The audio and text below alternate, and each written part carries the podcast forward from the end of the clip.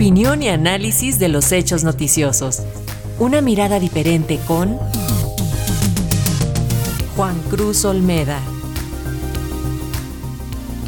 El doctor Juan Cruz Olmeda, profesor e investigador en el Centro de Estudios Internacionales del Colegio de México y director de la revista Foro Internacional, analiza la segunda vuelta de las elecciones presidenciales en Brasil.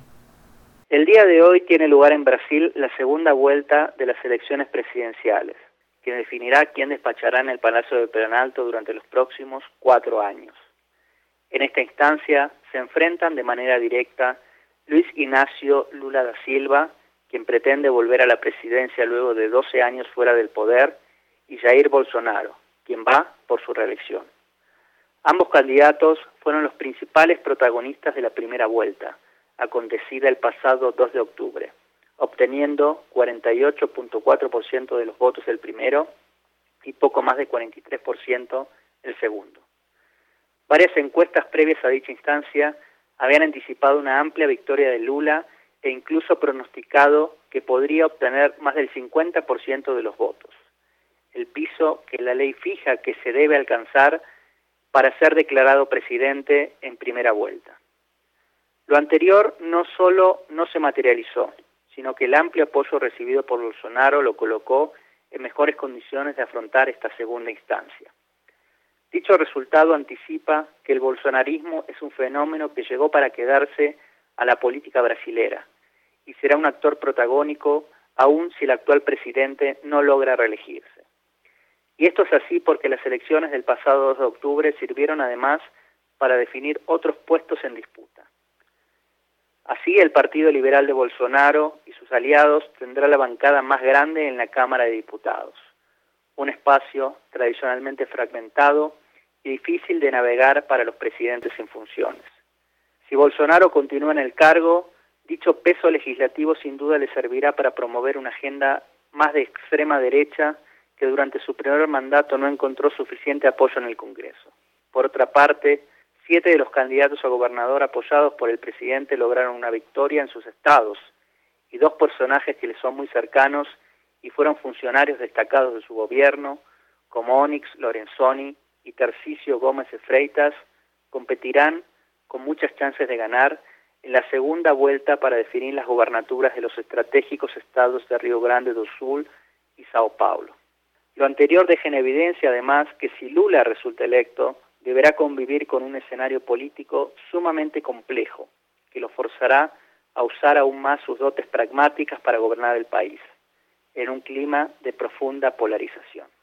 La campaña de cara a la segunda vuelta profundizó algunas de las tendencias que ya se habían observado en la primera, en un clima de conflicto en el que se involucraron incluso los propios candidatos. Los debates organizados en estas semanas se caracterizaron por las descalificaciones y los insultos antes que por las propuestas. Lula continuó planteando que un segundo término de Bolsonaro pondría en jaque a la democracia brasilera mientras que el actual presidente no dudó en recordar las acusaciones de corrupción hacia numerosos líderes petistas y al propio Lula, y propuso que un regreso al poder del líder de izquierda generaría una turbulencia económica que llevaría al país a enfrentar situaciones de crisis como la que experimenta desde hace tiempo la vecina Argentina. La disputa también ha tenido, sin embargo, otros condimentos. En primer lugar, algo que ya parece haberse convertido en una regla de cualquier contienda electoral en contextos de polarización, las fake news, difundidas principalmente a través de redes sociales. En este caso, de manera interesante, muchas de estas han buscado impactar en un sector particular de la sociedad que, de acuerdo con algunos analistas, podría ser central para definir la elección, el de los evangélicos. De acuerdo con algunas encuestas, quienes declaran formar parte de alguna de las corrientes evangélicas representan cerca de un tercio de la población de Brasil, registrando un crecimiento sostenido durante las últimas décadas y asumiendo un papel cada vez más activo en política. Este grupo resultó clave para la victoria de Bolsonaro en 2018, pero en el pasado tuvo lazos aceitados con el gobierno de Lula. Por lo anterior, rumores esparcidos desde ambos bandos intentaron minar el apoyo al candidato adversario. Así el expresidente fue acusado de buscar promover el cierre de iglesias en caso de volver al poder e incluso de tener literalmente un pacto con el diablo. Bolsonaro, por su parte, debió enfrentar la imputación de tolerar la prostitución infantil. En segundo lugar, el actual presidente ha mantenido su discurso de que se ha gestado un complot en su contra para hacerlo perder las elecciones, en un tono similar al que en su momento enarboló Donald Trump.